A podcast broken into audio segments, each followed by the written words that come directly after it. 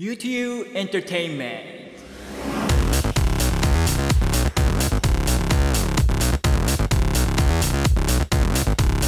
皆さんこんにちは UTU Entertainment. パーソナリティの U 勧誘ですこの番組では日本で暮らしながらも幼稚園から高校までインターナショナルスクールに通い現在も米軍基地内の大学に通っている私 U 勧誘がリスナーのあなた同じく英語で U に時には海外の。そして時には日本の音楽や映画などのエンタメ情報をお伝えしていきます。え本日は13回目。10月前半の放送になります。でまあいつもだったらですねここで最近気になったニュースを話してからコーナーの方に行くんですけども、えー今回はですねちょっとコーナーの方でお伝えしたい情報がいっぱいあるのでもうコーナーの方に直接行きたいと思います。ただですねその前に一つ皆さんに確認というかお願いがあるんですけれどももし前々回に配信された第11回目の放送を聞いていないもしくは内容を忘れたというリスナーの方がいらっしゃったらですねまずはその第11回目の放送を先に聞いていただいて本日の放送に関してはその後にお聞きください。これはもう100%断言するんですけどもその方が確実に今回の放送を楽しめます。でもまあさすがにこのままコーナーに行くのはちょっとあまりにも突然すぎると思うのでまずはいつも通り特技のラップを披露したいと思います。それでは聞いてください。Everybody check it out. えい俺がこのラジオでやりてえことの一つ。それは広めてんだよヒップホップの魅力。どうせヨーヨー言うだけだろうとか思ってるやつ。今回の放送で俺が分からす必ずヒップホップがいかに深くてドープか苦労してるやつには希望まさにホープだ。えい見返すため伝えるだけ。そうみんなに分かってもらえるまで。その時を想像し震えて眠れ。Yeah みたいな感じですかね。その例の第11回目の放送を聞いた方は今のラップおおと思った方もいたんじゃないでしょうか。さあまあとにかく今のでリスナーの皆様のテンションも上がったと思いますので早速本日のコーナーに行きたいと思います。では参りましょう。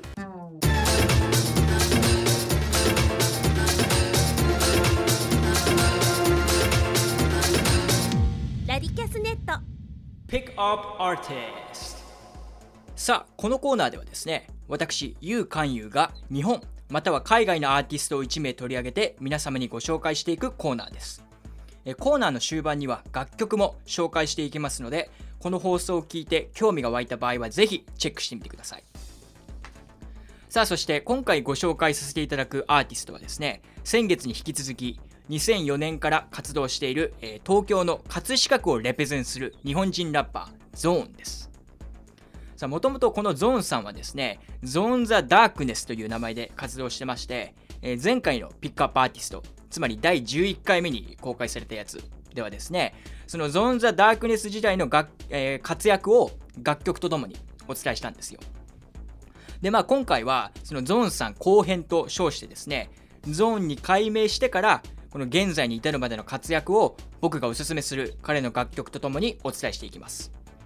それでですねもうリスナーの皆さんもお気づきかとは思うんですが、えー今回の放送はですねその第11回目の放送の内容を知ってないと僕の言ってることがちゃんと理解できなかったり完全には楽しめないものになってるんです。なのであの先ほどのオープニングではですねその今回の放送に関しては第11回目の放送の内容が頭の中に入っている状態でお聞きくださいというお願いをしたわけです。というわけでですねここから先に関しては、第11回目の放送を聞いてなおかつ内容を覚えているという前提でトークをさせていただきますのでリスナーの皆様よろしくお願いいたします。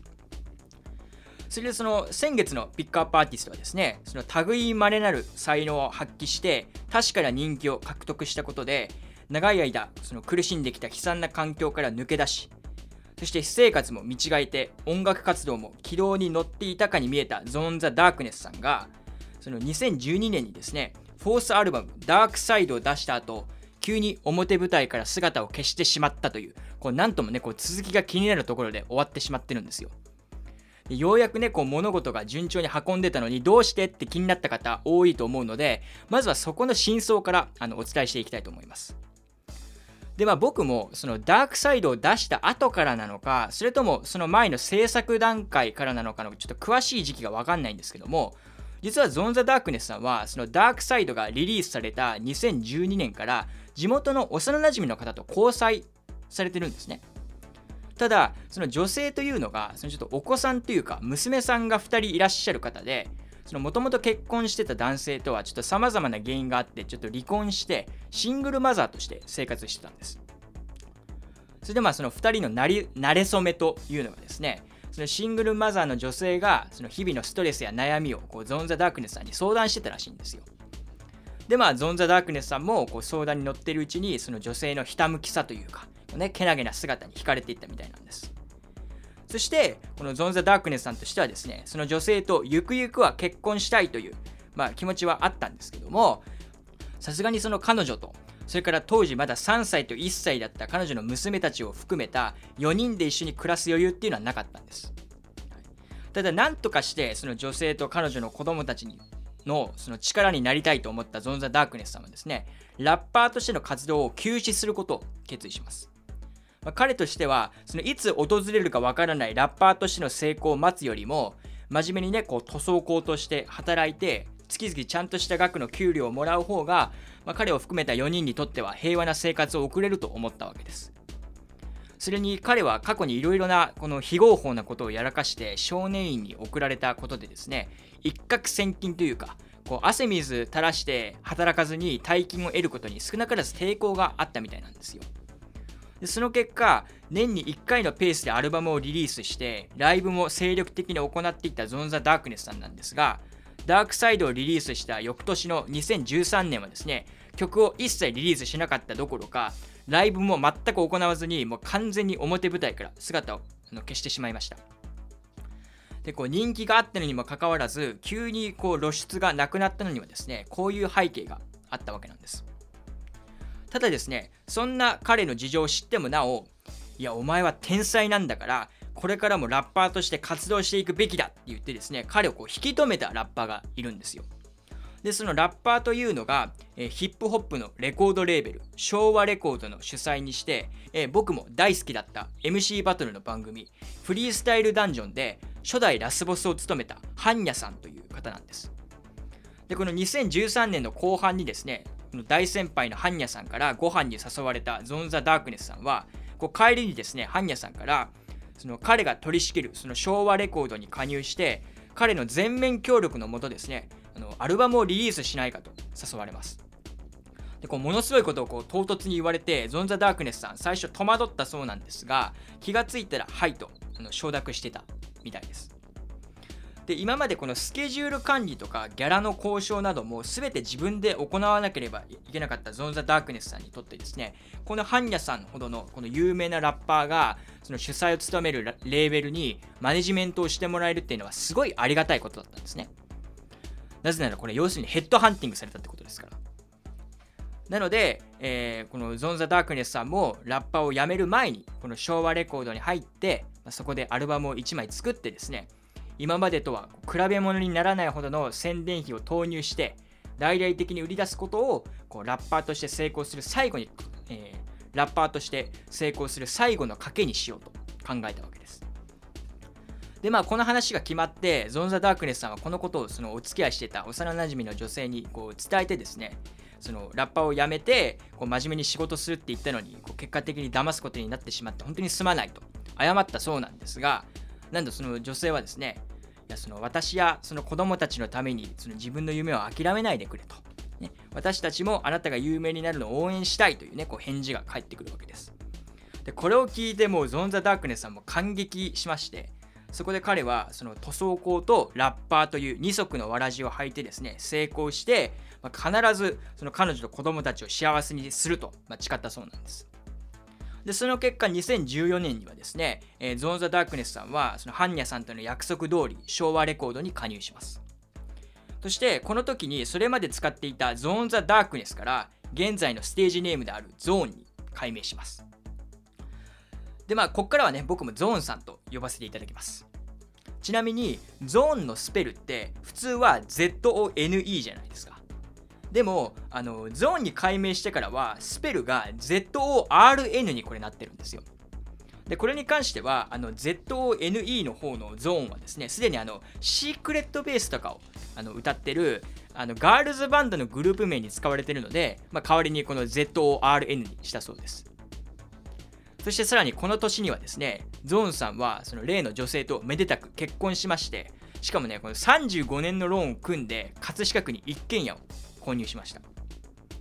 とまあこんな感じでですね2012年から2014年までのたった2年間で生活や自分の置かれている環境がガラリと変わったゾーンさんなんですけども実はラップのスタイルもガラリと変わったんですよ。なのでここからはですねそのゾーン・ザ・ダークネス時代からゾーンになってどのようにラップスタイルが変化したのかを、まあ、具体的に解説していきたいと思うんですけども、えー、その前に一旦ブレイクです。U2U Entertainment U2U Entertainment、えー、ここからはですねゾーン・ザ・ダークネス時代とゾーンになってからのラップスタイルの違いについて解説していきたいと思います第11回目の放送を聞いてくれている方はご存知だと思うんですが、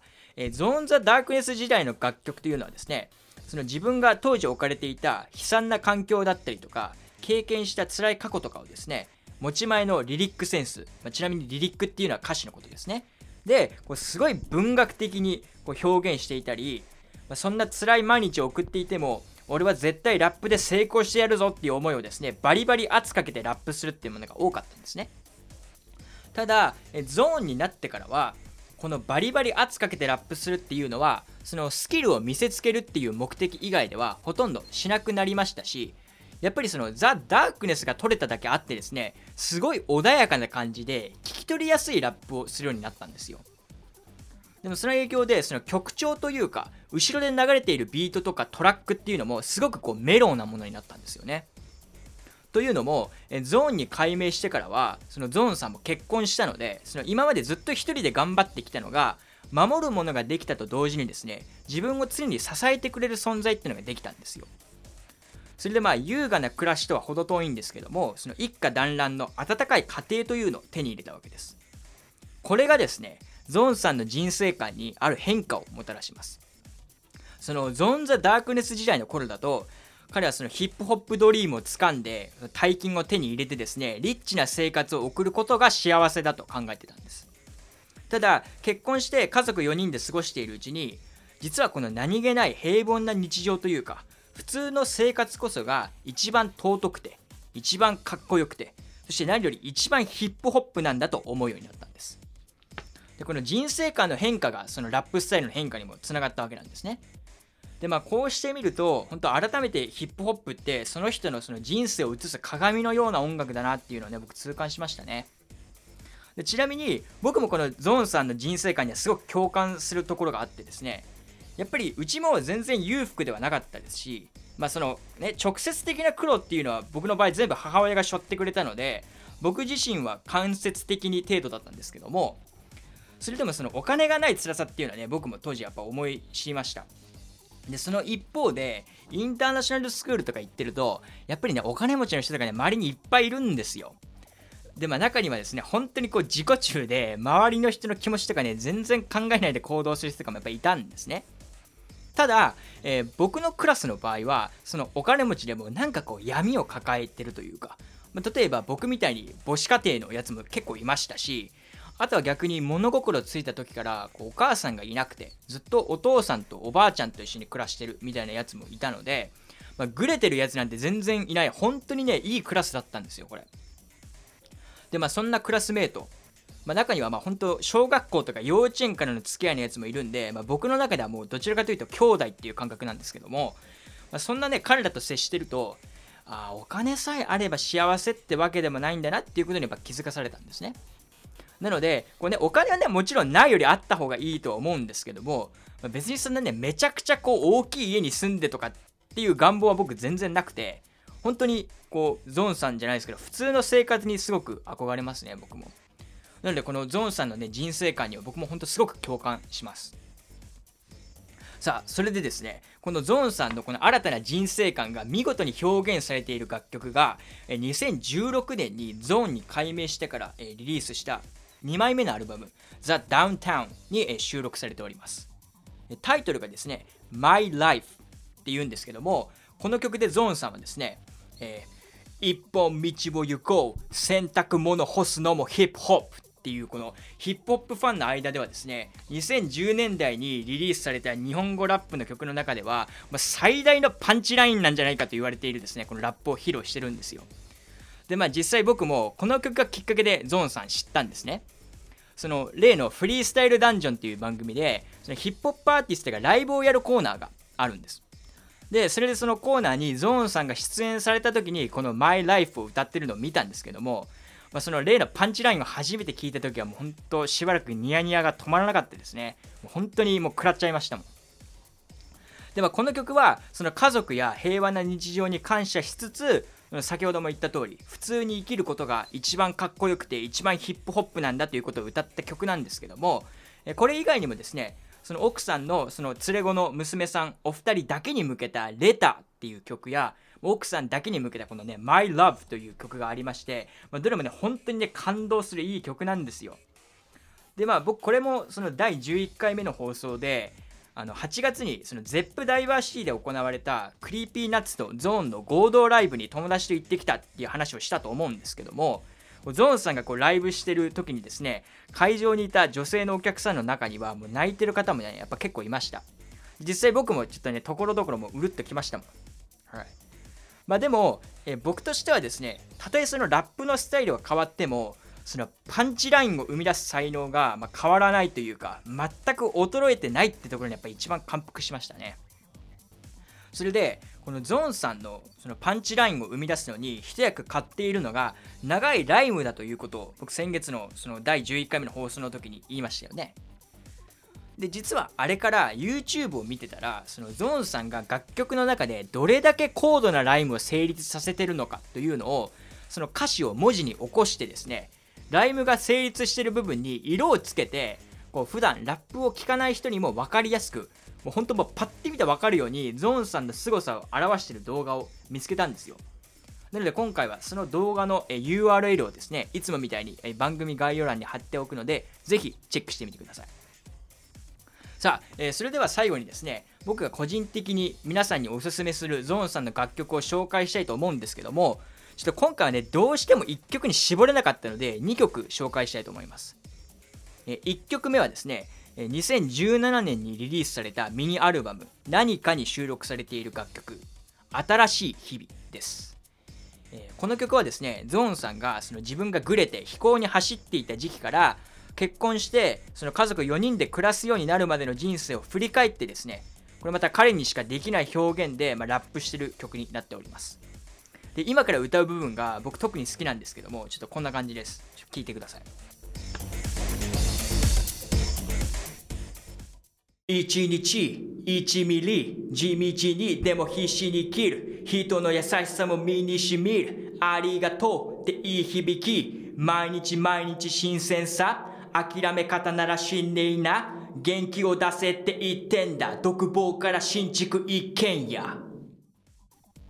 って感じなんですけどもどうですか皆さん？このね新鮮さ、新ねえな、一点だ、一軒家っていうね、この5文字のライムももちろん見事なんですけども、それ以上にやっぱり最後のこの独房から新築一軒家って部分はもうこれまさしくパンチラインですよね。しかも、すごいのはこれだけではないんです。これね、普段ラップを聴かなかったり、ヒップホップに対してあんまりいいイメージを持ってない方は信じられないと思うんですけども、なんとこの曲でゾーンさんは、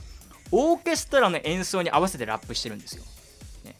まあ、ラップっていうのは極端に言えば、まあ、僕がオープニングの最後にやってるみたいにアカペラでもできるので理論上はどんな音の上でも、まあ、リズム感とかあとまあその高いフローのスキルがあれば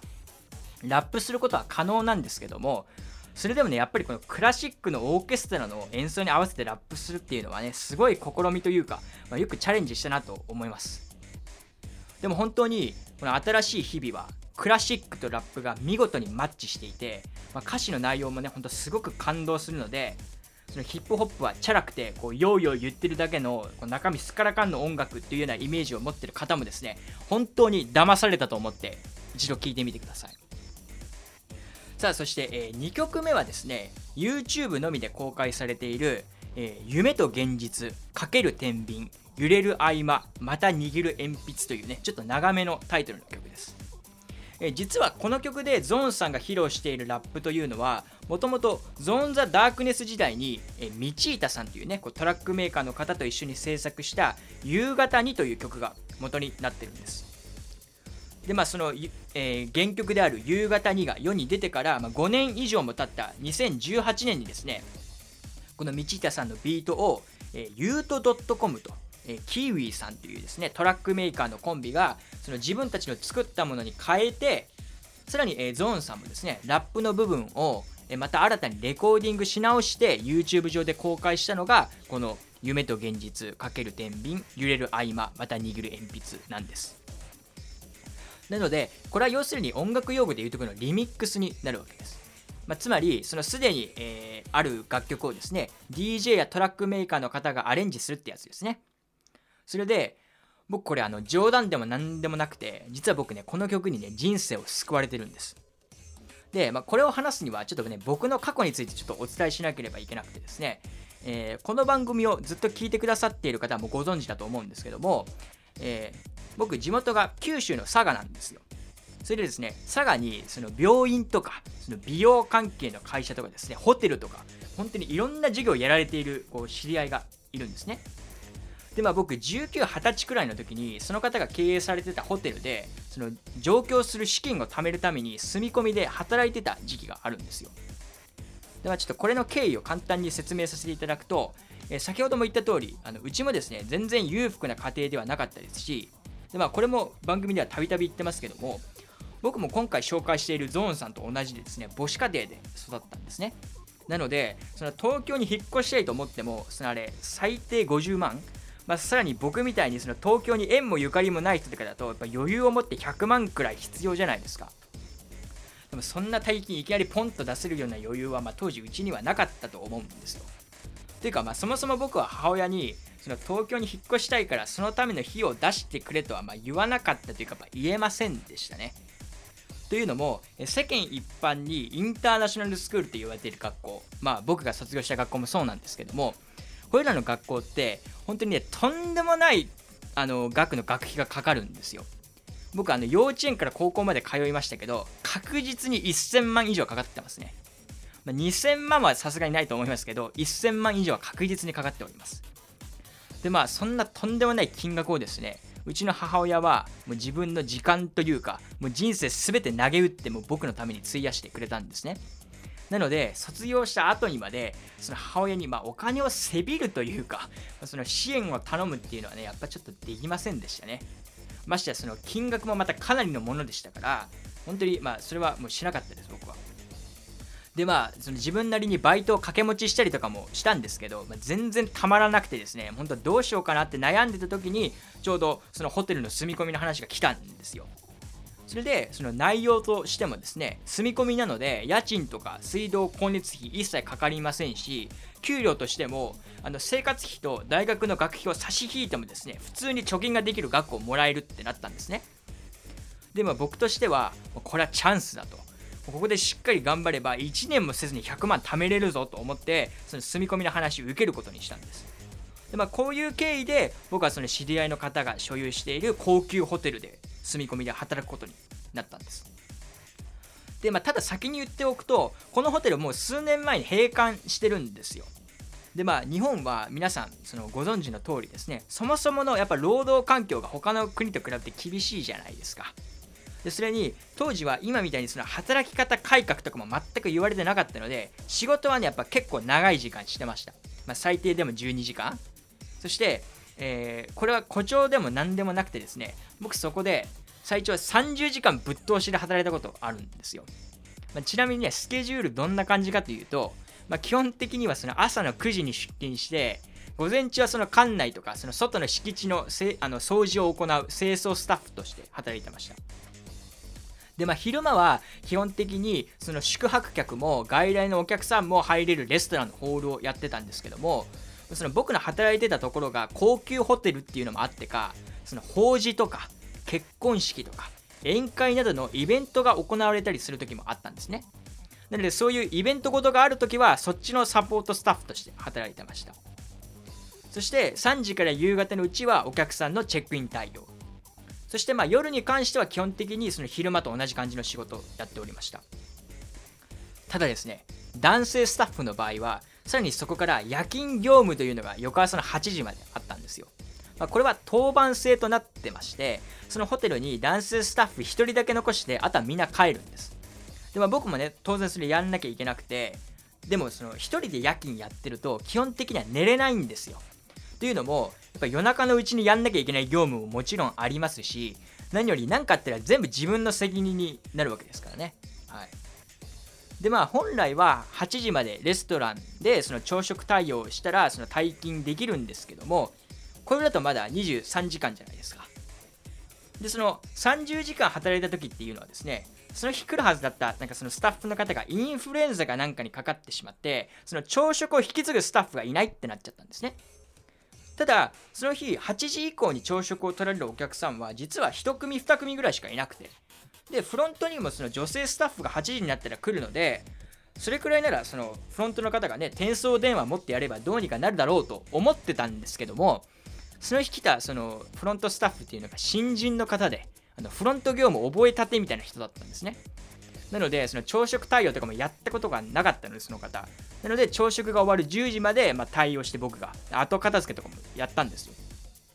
ただその後に今度昼のレストランも人手が足りないってなってですね結局昼の3時まで、えー、残りましたその時。まあ、これが僕のこの30時間働いた時のねスケジュールになります。では確かに本当相当しんどかったんですけどもそれでもやっぱそれだけ働いた分やっぱり給料はかなりの額ねもらえてました。それこそ19、20歳で普通にバイトしたぐらいじゃ絶対に稼げないような金額だったと思いますよ。実際に貯金もできましたし何よりこうねお金を稼ぐことの大変さを知れたっていう意味では、まあ、すごくいい経験させてもらったなと思ってます。ただやっぱりね当時はその俺のインターナショナルスクールの、ね、同期はみんなね楽しい大学生活エンジョイしてるのになんで俺はこんなことしなくちゃいけないんだってこう落ち込んでですね部屋で一人でよく泣いたりとかしてましたね。でまあ夜勤とかしてるとその眠気覚ましにそのパソコンで番組とかつけてたんですけどもある時その何見ようかなって思ってた時にあの僕兄がいるんですけども兄から聞いたそのフリースタイルダンジョンを見てみようと思ったんですよ。でその時がちょうど2015年2016年くらいでその本当にフリースタイルダンジョンが一番盛り上がってて一番視聴率も良かった時期なんですね。でまあ正直その時期の僕はその日本の曲に対しても興味が全くなくなっててもうもっぱら洋楽ばっかり聴いてたんですよ。なので見る前は正直あんま期待してなかったんですけども、まあ、眠気覚ましにはなるからいいかと思ってとりあえずつけたんです。そしたらこれね案の定想像以上に面白くてですねもうどんどん見てしまってそしてついに先ほど言ったそのゾーンさんがゲストライブのコーナーで「マイライフを歌った回を見たんですよ。でこのゾーンさんのラップを聞いてあ日本の音楽って歌詞が素晴らしいなと。で、まあ、日本のヒップホップもいいなって思わせてくれたと同時にもっとこの人の曲が聴きたいなと思ったんですね。それでゾーンさんの曲を調べてるうちにその例の「夢と現実かける天秤揺れる合間また握る鉛筆」の原曲「え夕方に」にたどり着いたんですよ。でまあ本当もそれまではねもう何もかもやめてしまいたいっても思ってたんですけどもこの曲でゾーンさんがその披露してるラップを聞いて僕はもうまた頑張ろうって思えたんです。でそのラップというのがちょっとこちらに入れます。聞いてください。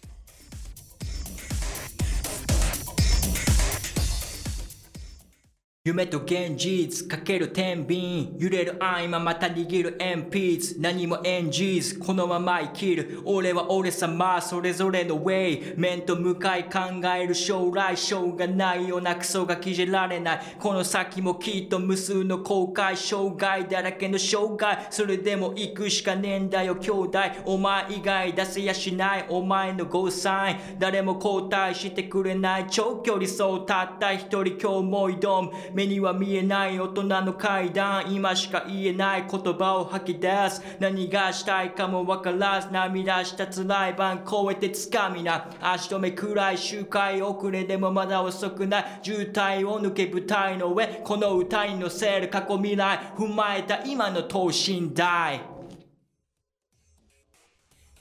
て感じですね。で当時僕これ聞いてもう生まれて初めて音楽聴いて泣きましたよもう。ね。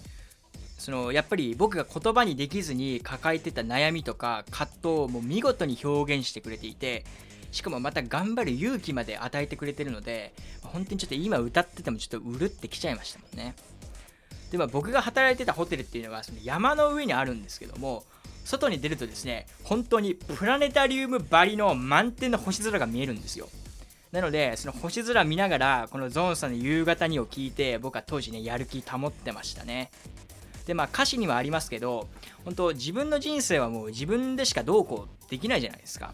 それに、まあ、僕の場合はま母親もそうですけど他にもそのずっとねこう糖尿病とかを患ってて、まあ、自分のことでも本当大変なのに僕をねこうインターからこう卒業させるためにお金をこう工面してくださったおじさんとかですね。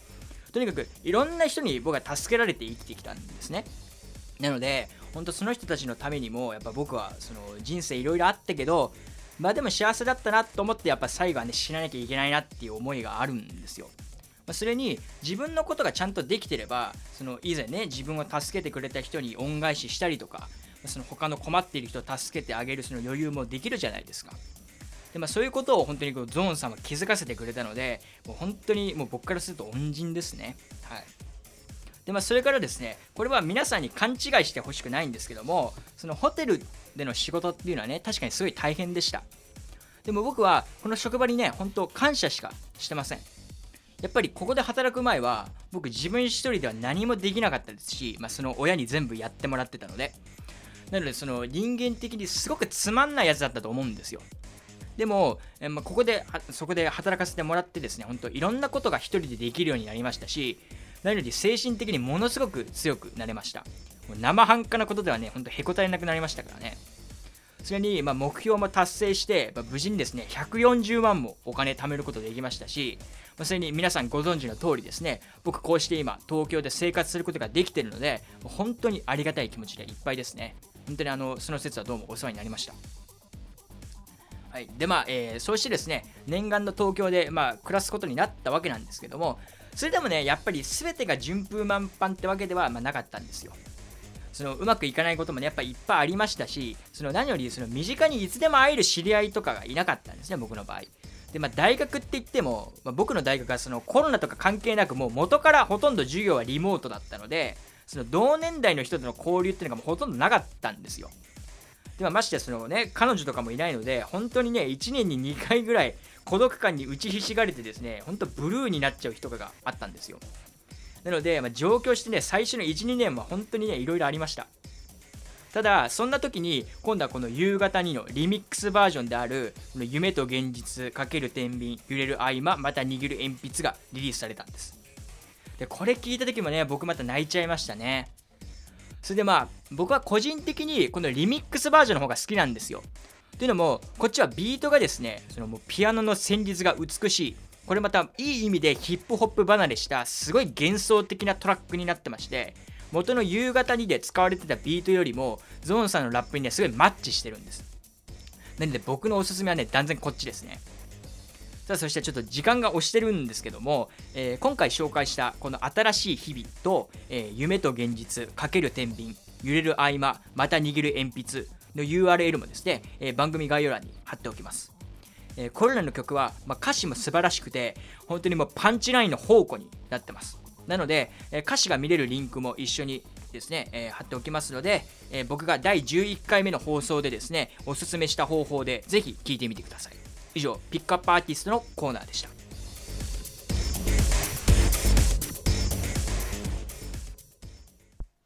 U2U Entertainment エンディングのお時間がやってまいりました。今回の放送ではピックアップアーティストのコーナーでゾーンさんを紹介させていただきました。えー、繰り返し言いますが僕が本日おすすめした楽曲や、えー、取り上げた動画はですね当番組の概要欄に貼ってある YouTube リンクをクリックしていただけるとお楽しみいただけますちなみに Spotify や iTunes などですね番組概要欄がないプラットフォームでこのラジオをお聴きの方はラジキャスかヒマラヤ FM で僕の番組にアクセスしていただいて、えー、概要欄が見たい放送をタップまたはクリックしていただけるとその放送の概要欄を見ることができます。なので今回の放送に関しては、えー、シャープ13と書かれた放送をタップまたはクリックしていただけると、えー、YouTube リンクにたどり着けます。えーこれらの動画を見た後にですね今回の放送をもう一度聞いていただけるときっと新しい発見だったり、えー僕が放送中に皆様に伝えようとしていたことが必ず伝わると思いますので、えーぜひチェックしてみてください、え前後編に分けてですねお届けしたゾーンさんなんですけどもこの人は本当にヒップホップに対するマイナスなイメージを全て払拭できるもう素晴らしいポテンシャルを持ってるラッパーだと思ってるのでそのヒップホップやラップに対してですねあんまりいいイメージを持ってない方も、まあ、どうか僕を信じてですね彼の曲聴いてみてください、はいえーそれでは、えーまた来週お会いしましょう。ここまでのお相手は私ゆう勧誘でした。Everybody have a nice day!